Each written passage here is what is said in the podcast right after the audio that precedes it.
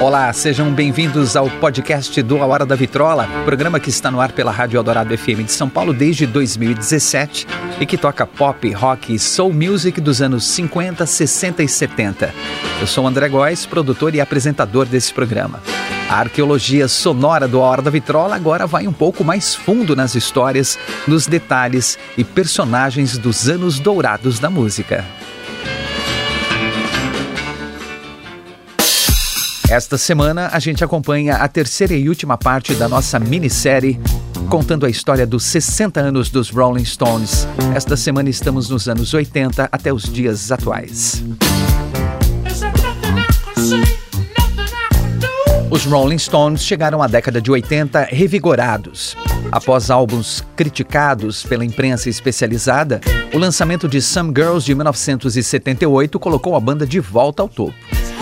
As opiniões unânimes do público e críticas sobre a excelência do disco e a indicação ao Grammy de álbum do ano confirmaram que os Stones estavam novamente em sua melhor forma.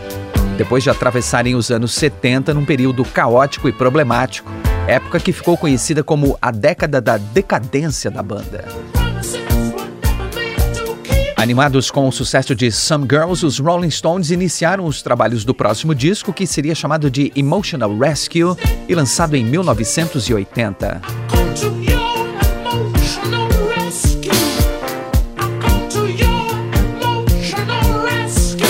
As gravações duraram quase todo o ano de 1979 em estúdios nas Bahamas e na França. E as divergências entre os músicos especialmente Mick Jagger e Keith Richards, começaram a ficar evidentes.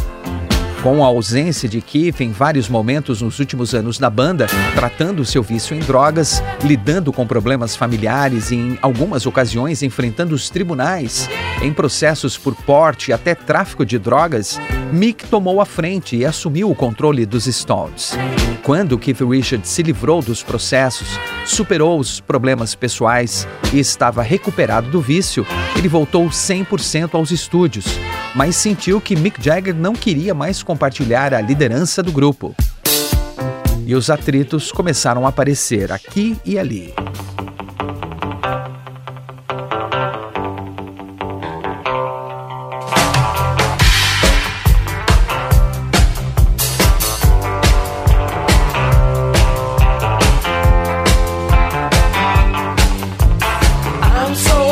De toda forma, os dois trabalharam com profissionalismo, como músicos de uma banda de sucesso devem agir, e escreveram muitas músicas novas. Dez delas foram escolhidas para o novo disco e outras foram reservadas para lançamentos futuros. A faixa título Emotional Rescue, com uma pegada disco e o Mick Jagger cantando em falsete, chegou ao top 10 em diversos países. E apesar de provocar mais uma vez a ira dos fãs puristas, outra música de sucesso foi She's So Cold que agradou bem mais os fãs tradicionais.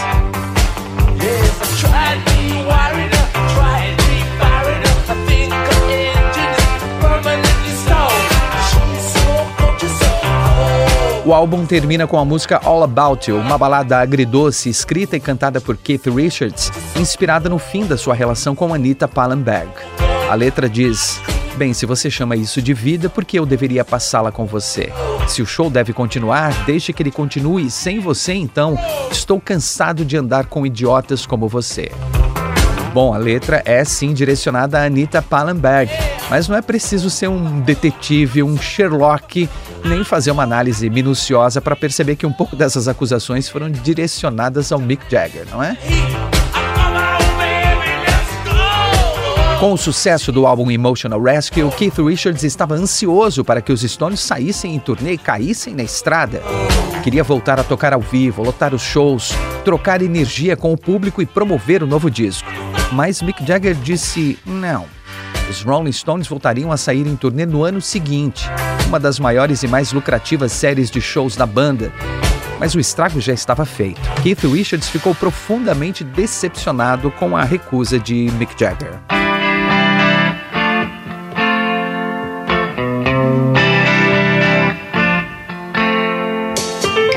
Em meio à turnê de 1981-1982, as tensões internas ficaram cada vez mais aparentes.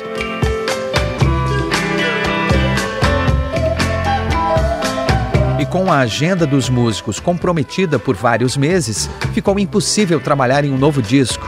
A solução encontrada foi juntar sobras de estúdio e músicas não lançadas e compilar num álbum.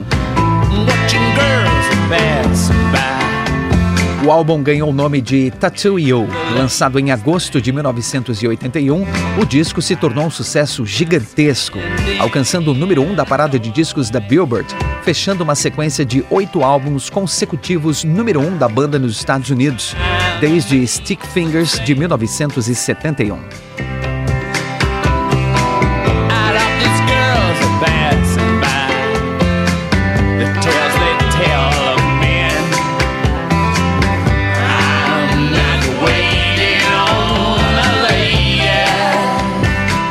Entre as músicas de maior sucesso, o disco tem Waiting on a Friend, gravada em 1972 e que ficou de fora do álbum Goat's Head Soup, e duas músicas que ficaram fora de Some Girls.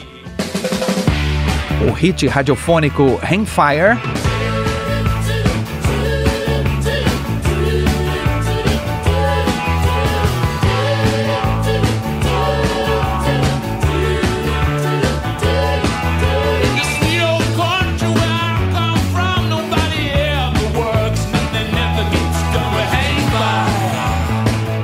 o hino Start Me Up, mais uma canção perfeita para levantar o público nos shows e ser cantada em uníssono pela plateia.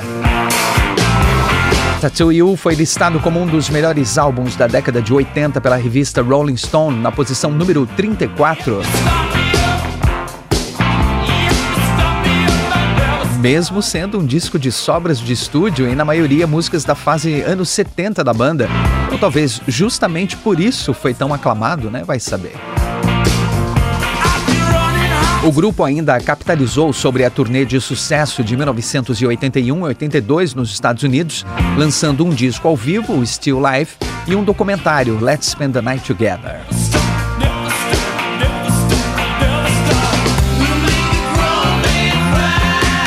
No final de 1982, Mick Jagger negociou para os Rolling Stones um novo contrato de gravação, saindo da Atlantic Records e passando para a CBS Records.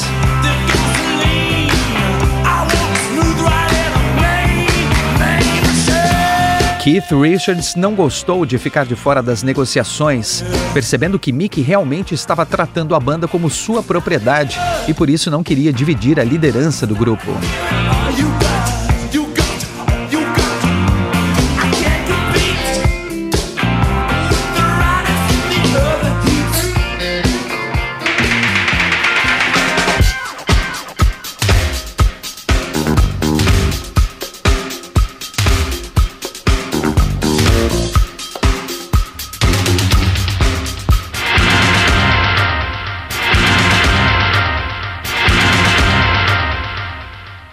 Para encerrar o contrato vigente, os Stones tiveram de entregar mais um álbum para Atlantic e assim fizeram. Lançado em novembro de 1983, Undercover teve ótima aceitação do público e críticas em geral favoráveis da imprensa especializada. Mas o período de gravações foi o pior possível. Mick Jagger queria que a banda modernizasse o som, tocando estilos daquela época dos anos 80, como reggae, new wave, enquanto Keith Richards queria que os Stones voltassem às origens, com o rock e o blues.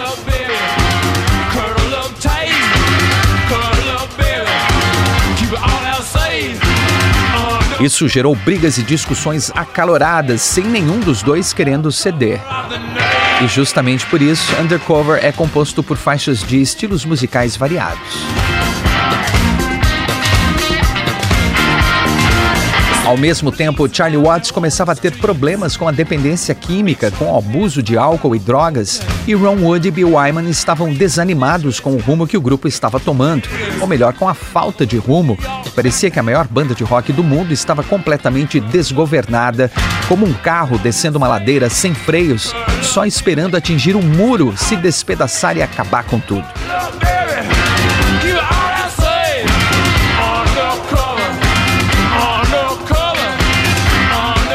Com a mistura de sons, Undercover agradou fãs novos e antigos, especialmente com a faixa de abertura, Undercover of the Night. A banda mais uma vez não fez uma turnê de divulgação, o que resultou em vendas abaixo do esperado.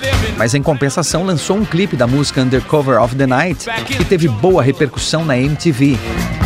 No clipe, Mick Jagger é um investigador e Keith Richards é um traficante e um atira no outro. Não sei de quem foi a ideia, mas a atuação deles foi bem realista.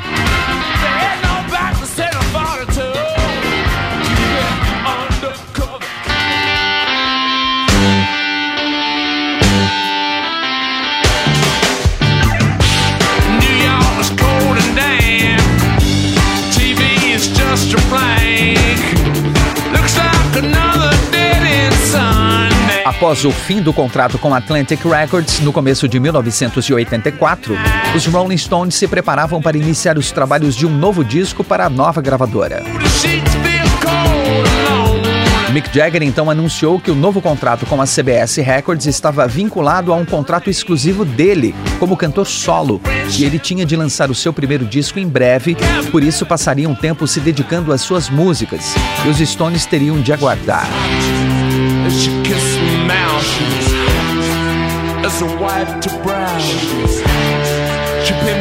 A notícia caiu como uma bomba entre Keith Richards, Charlie Watts, Bill Wyman e Ron Wood. Mais do que os outros, Keith Richards se sentiu traído. Foi por isso que ele não foi chamado para as conversas e negociações que o Mick teve com a CBS? Ah. Keith considerou isso uma facada nas costas, disse que ninguém ali era maior do que a banda e chamou a atitude de Mick de desonesta, uma falta de respeito com os colegas.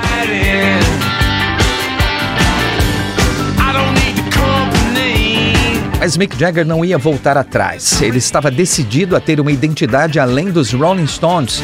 E como dizem, o que está feito, está feito. Mick Jagger se afastou da banda para focar em sua carreira, enquanto Keith Richards, Charlie Watts, Bill Wyman e Ron Wood começaram a se ocupar de outros trabalhos, gravando com outros artistas ou produzindo seus próprios discos.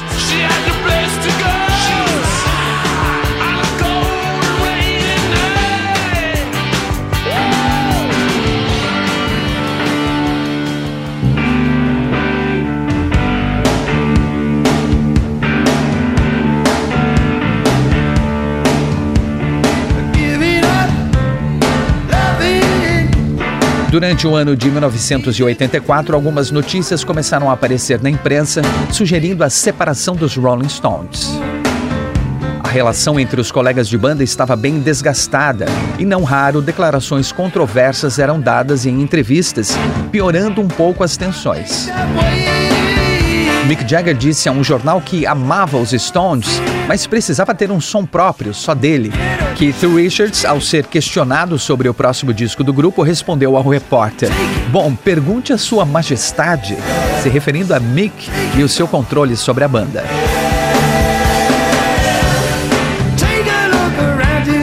Diante de tanta tensão, os membros dos Rolling Stones fizeram uma trégua e combinaram de se encontrar em Amsterdã, na Holanda, para uma reunião profissional para discutir o futuro da banda e decidir os próximos passos. E, claro, para tentarem amenizar o clima péssimo que pairava sobre eles.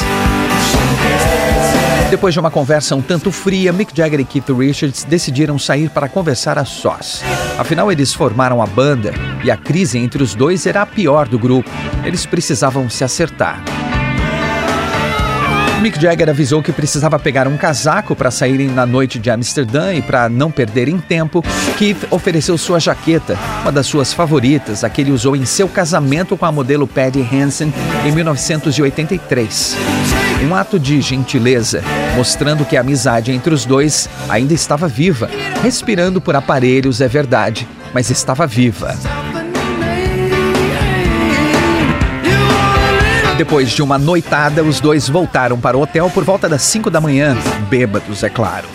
A conversa deve ter sido boa, e naquele momento, sabe-se lá por quê, Mick Jagger achou que seria uma boa ideia ligar para o quarto de Charlie Watts. Keith Richards até tentou impedir, mas o Mick ligou uma, duas, três vezes. Quando Charlie Watts enfim atendeu, Mick gritou: Cadê meu baterista?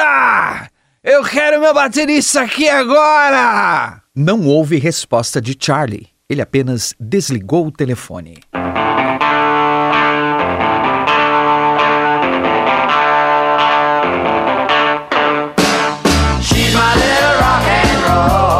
20 minutos depois, alguém bateu na porta. Keith, menos cambaleante que Mick, foi abrir e deu de cara com Charlie Watts. Ele estava de terno, gravata, sapatos engraxados, barba feita e perfumada. Completamente na estica. E antes que Keith pudesse dizer algo, Charlie entrou, agarrou Mick Jagger pela gola da jaqueta, aquela favorita de Keith Richards, e disse: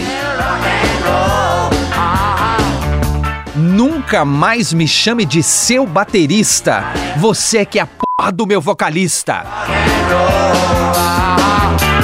Sob o olhar incrédulo de Keith Richards, Charlie Watts deu um soco em Mick Jagger, que o derrubou sobre uma mesa próxima a uma janela, bem em cima de uma bandeja com salmão.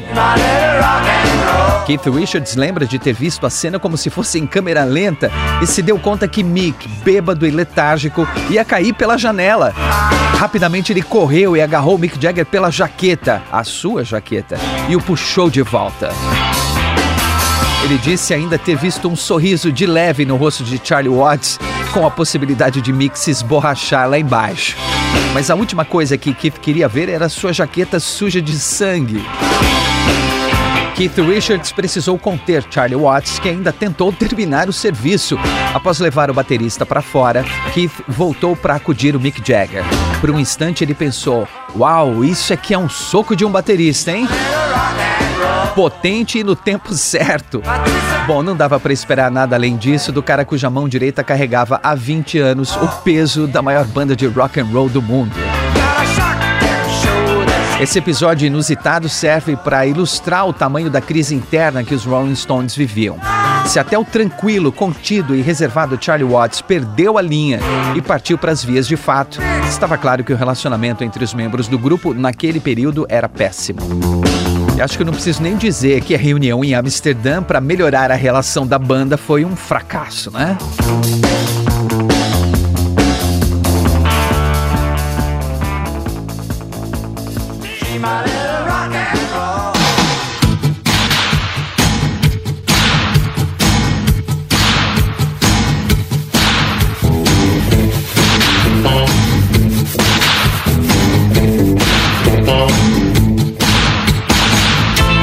Jagger lançou seu primeiro álbum solo em fevereiro de 1985. She's the Boss contou com a produção de Nile Rodgers e participação de Jeff Beck, Herbie Hancock, Pete Townshend e outros músicos. O disco se tornou um grande sucesso de público e crítica, com destaque para as músicas Just Another Night, Hard Woman e Lucky in Love.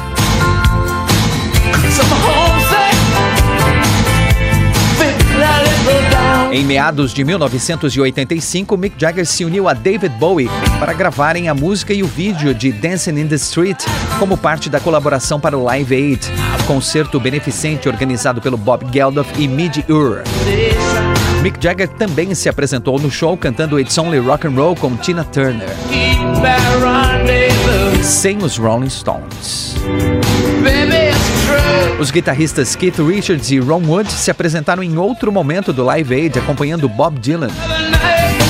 Enquanto Mick Jagger promovia seu primeiro disco solo durante 1985, os Rolling Stones trabalhavam um novo álbum, Dirty Work, que seria lançado em alguns meses. Mick realmente colaborou pouco com o Dirty Work, mas era raro que os cinco membros da banda estivessem juntos no estúdio, já que todos estavam envolvidos em projetos paralelos. As coisas andavam tão tensas que ninguém sabia se o grupo iria sobreviver, então era melhor cada um cuidar também dos seus próprios negócios. Durante os anos 80, Bill Wyman trabalhou em alguns projetos solo, compôs a trilha sonora para dois filmes do diretor italiano Dario Argento e organizou shows com diversos artistas, com a renda revertida para o Fundo de Pesquisa sobre a Esclerose Múltipla, inspirado pelos problemas de saúde enfrentado por seu amigo Ronnie Lane do Small Faces. Ron Wood colaborou nos discos de Bob Dylan, Aretha Franklin, Eric Clapton, entre outros, além de seguir pintando seus quadros.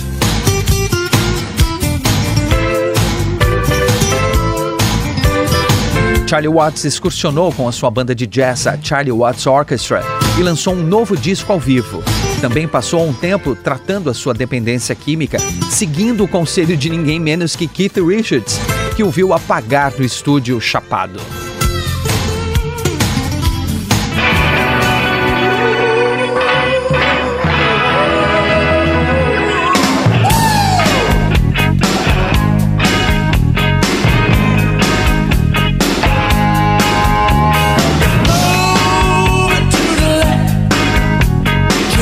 Álbum Dirty Work teve várias contribuições de Ron Wood na composição das músicas na ausência de Mick Jagger, e foi o último disco com a participação do tecladista Ian Stewart, o integrante rebaixado dos Rolling Stones lá em 1963 por orientação do empresário Andrew Luke Oldham, mas que permaneceu com os Stones por todos esses anos.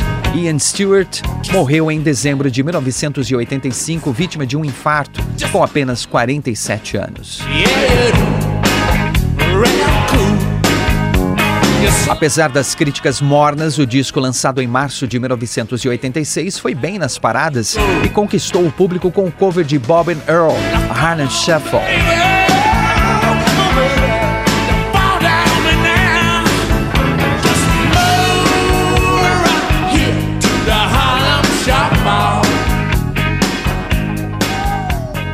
E a composição de Mick Jagger, Keith Richards e Ron Wood, One Hit to the Body.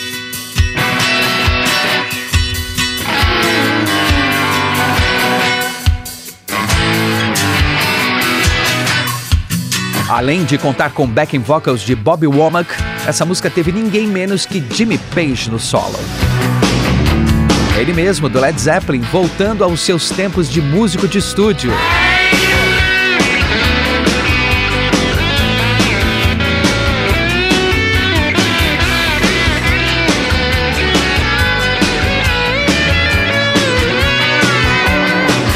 Para o videoclipe de One Hit to the Body, os Stones foram filmados tocando num enorme galpão, com Mick Jagger e Keith Richards trocando olhares ameaçadores e simulando empurrões, chutes e agressões. Mais uma vez, uma atuação bem convincente dos dois, quase fazendo a gente acreditar que eles nem estavam atuando. Mick Jagger novamente anunciou que não iria sair em turnê com os Rolling Stones para divulgar o último disco, já que estava trabalhando no seu segundo álbum solo, Primitive Cool. Keith Richards ficou muito irritado com isso e não poupou o amigo de suas críticas mais duras. Porém, quando viu uma entrevista de Mick Jagger anunciando que sairia em turnê com uma outra banda para divulgar o Primitive Cool e que eles tocariam algumas músicas dos Rolling Stones, aí o tempo fechou de vez.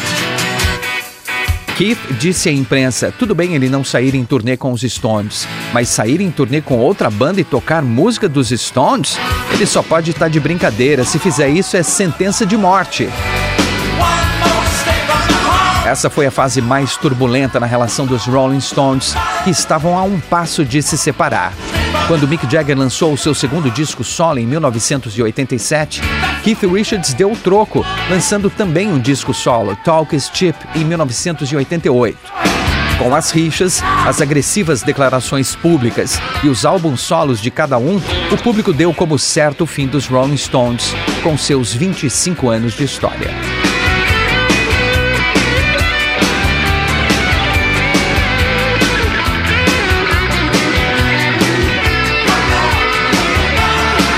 Então, em maio de 1988, os gêmeos brilhantes, Jagger e Richards, propuseram uma trégua e se encontraram em Barbados para conversar.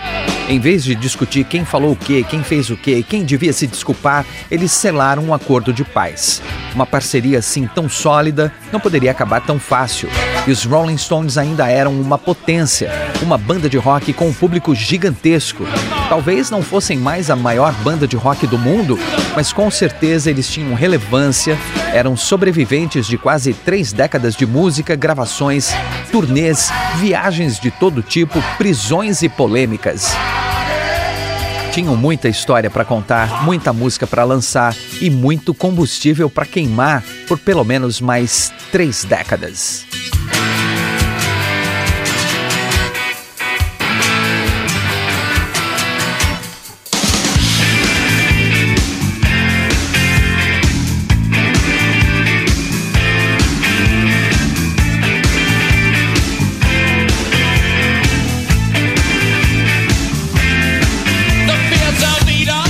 Desse encontro em Barbados, Mickey e Keith voltaram com várias novas músicas e entraram em estúdio com a banda para gravar um novo disco.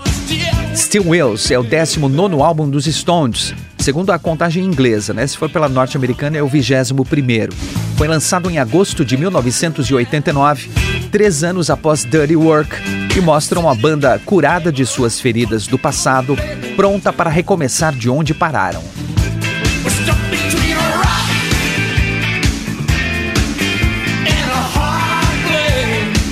Still Will se tornou um grande sucesso, alcançando o top 10 nas paradas de discos praticamente do mundo todo. Entre as músicas do álbum destacam-se Rockin' a Hard Place,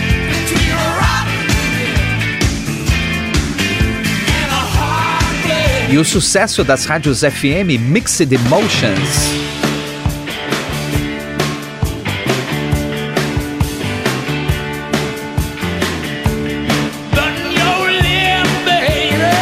A letra de Mixed Emotions, que fala de um casal num relacionamento ioiô que termina e volta, e os dois estão com sentimentos confusos sobre o que estão vivendo, foi claramente baseada nas brigas e, enfim, reconciliação de Mick Jagger e Keith Richards. Uma turnê foi organizada para marcar o retorno dos Rolling Stones após sete anos longe dos palcos e divulgar o novo disco.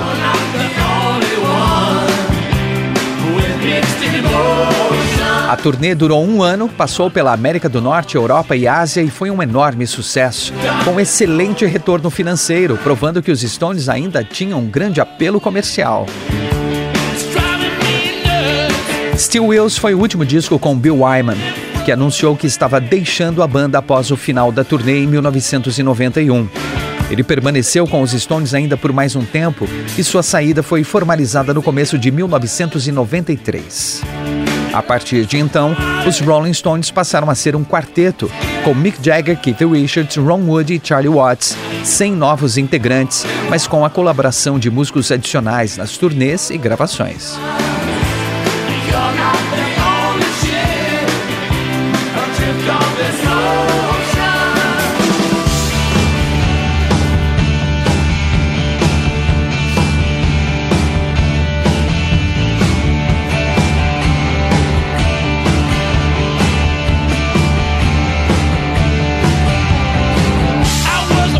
Após uma pausa para descansar e também cuidar de trabalhos individuais, os Stones voltaram aos estúdios para trabalhar no novo disco Voodoo Lounge.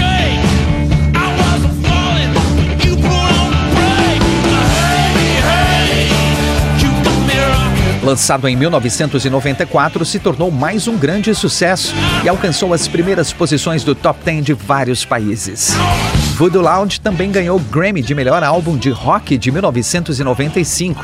Entre as músicas que fizeram sucesso estão Love's Strong, You Got Me Rocking e Out of Tears, e todas muito tocadas nas rádios FMs, inclusive no Brasil. E sabendo do amor do público brasileiro pelos Rolling Stones, a turnê de divulgação do disco Voodoo Lounge, que rodou o mundo, incluiu datas no Brasil pela primeira vez, em São Paulo e Rio de Janeiro, no começo de 1995. O público que assistiu aos shows debaixo de uma chuva torrencial típica de janeiro ficou em êxtase. Sim, os Stones ainda tinham muito combustível para queimar. E não é só isso. Estavam antenados também com as novas tecnologias e possibilidades. Eles foram uma das primeiras bandas a transmitir um show online pela internet, no que seria conhecido posteriormente como streaming. Foi por um curto período, apenas 20 minutos, em novembro de 1994, mas apresentou a tecnologia para um grande público.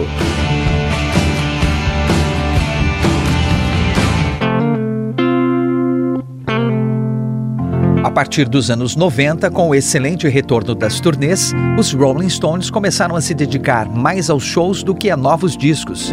Por isso, os lançamentos começaram a ficar mais espaçados.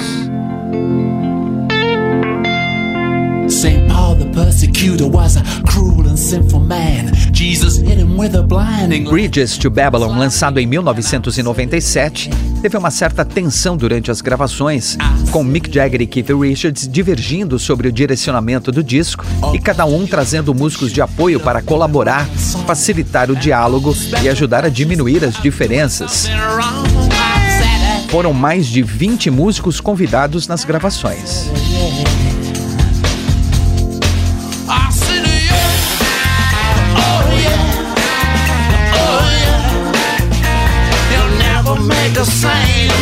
A música de maior sucesso foi a Anybody Seen My Baby, que atingiu o top 40 da Billboard Hot 100, com destaque também para Saint of Me.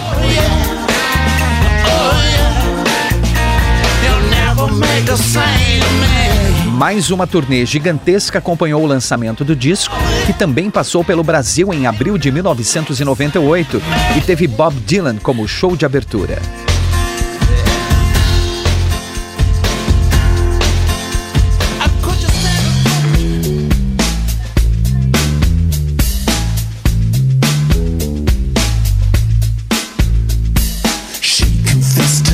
Nos oito anos que separaram Bridges to Babylon do próximo disco de músicas inéditas, os membros dos Stones se ocuparam com os projetos solo, shows e o lançamento da coletânea 40 Licks, comemorando os 40 anos da banda em 2002.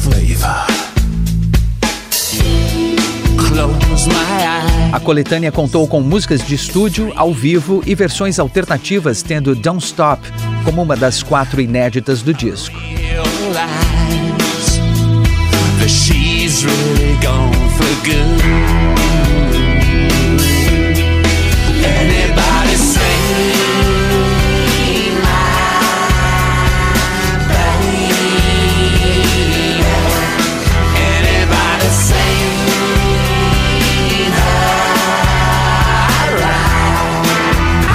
O próximo álbum lançado com material inédito foi A Bigger Bang, de 2005, com um som mais cru, remetendo ao estilo despojado de Some Girls de 1978. O disco contou com uma participação menor de Ron Wood, que esteve ausente em boa parte dos trabalhos de gravação, cuidando de problemas de saúde e vício em álcool.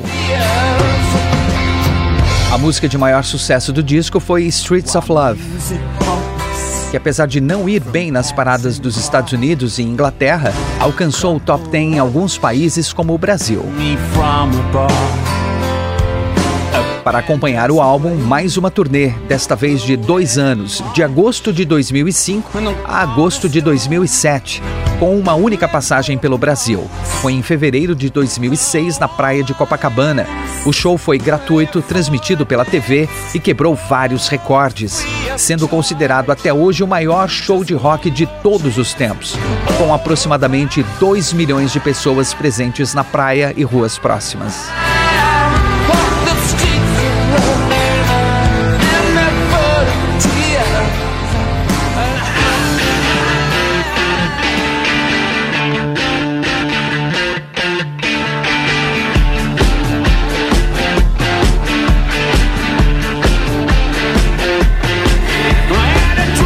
Partir daí, os Stones começaram a diminuir o ritmo das turnês e preencher esses espaços com lançamento de coletâneas, shows em DVD, livros, documentários e relançamentos remasterizados do catálogo da banda.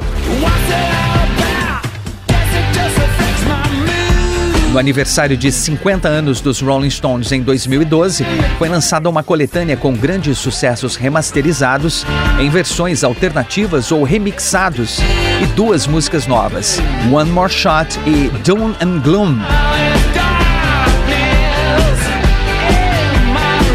Doom and Gloom foi considerada uma das 20 melhores músicas daquele ano.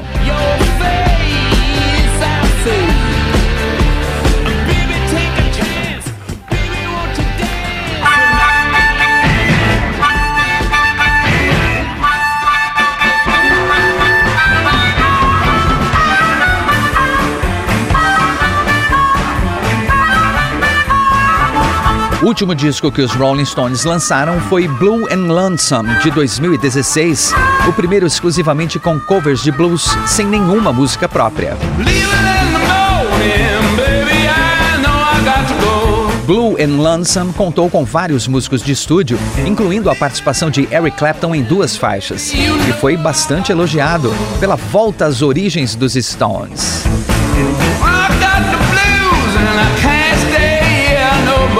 Alcançou o top 10 em vários países e ganhou Grammy de melhor álbum de blues em 2017.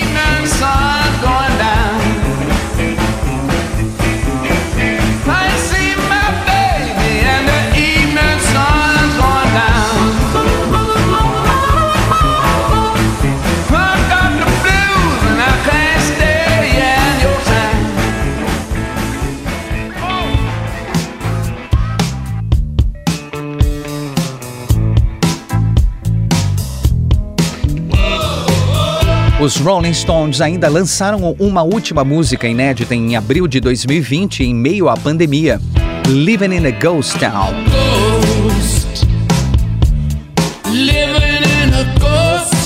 Originalmente gravada durante os trabalhos da banda em estúdio em 2019, foi adaptada para o cenário de pandemia da Covid-19 e liberada apenas nas plataformas de streaming. Foi a última música gravada pelos quatro integrantes dos Rolling Stones: Mick Jagger, Keith Richards, Ron Wood e Charlie Watts.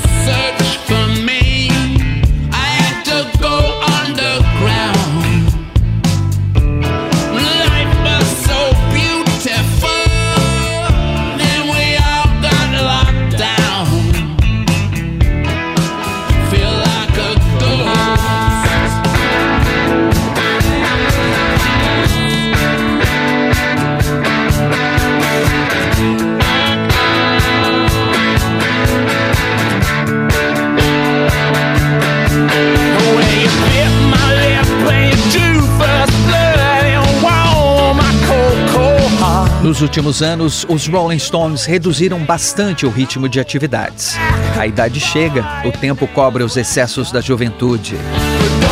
Mas ainda assim, eles pretendem continuar tocando e se apresentando até. só Deus sabe. Keith Richards se acidentou há alguns anos, caindo e batendo a cabeça, dando um susto em todos nós. Em 2019, Mick Jagger se afastou por algumas semanas para fazer uma cirurgia no coração. No mesmo ano, Ron Wood anunciou que estava mais uma vez tratando um câncer. E em 2021, nosso amado baterista Charlie Watts nos deixou. Os Stones chegaram aos 60 anos de estrada com apenas três membros da formação mais duradoura e a dupla Mick Jagger e Keith Richards como os únicos membros da banda original. Após tudo isso, especialmente a morte de Charlie Watts, que foi um baque tão grande no grupo e no público, houve especulações que a banda iria encerrar as atividades. Será que já não seria a hora de terminar o show? Mas os Rolling Stones seguem em frente.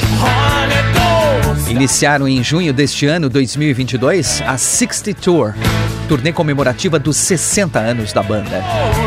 Eles levam muito a sério o ditado Pedra que rola não cria limo ou Rolling Stone gathers no moss.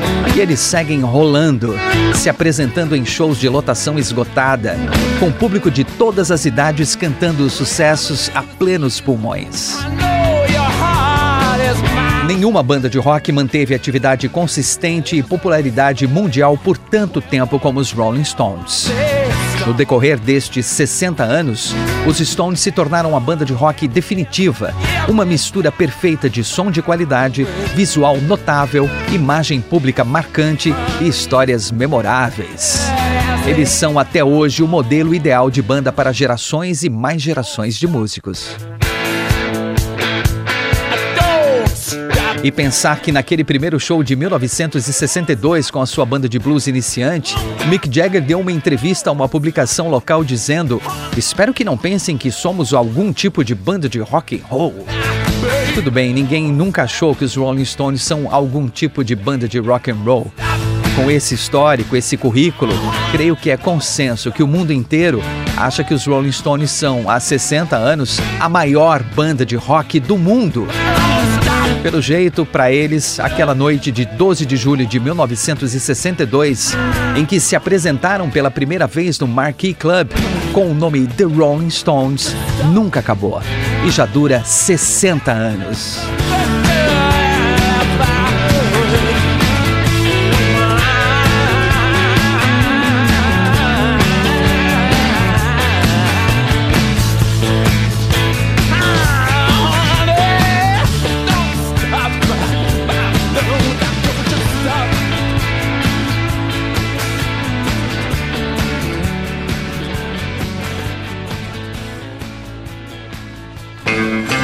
Esse é o podcast do A Hora da Vitrola. Até a próxima com mais uma grande história dos anos dourados da música.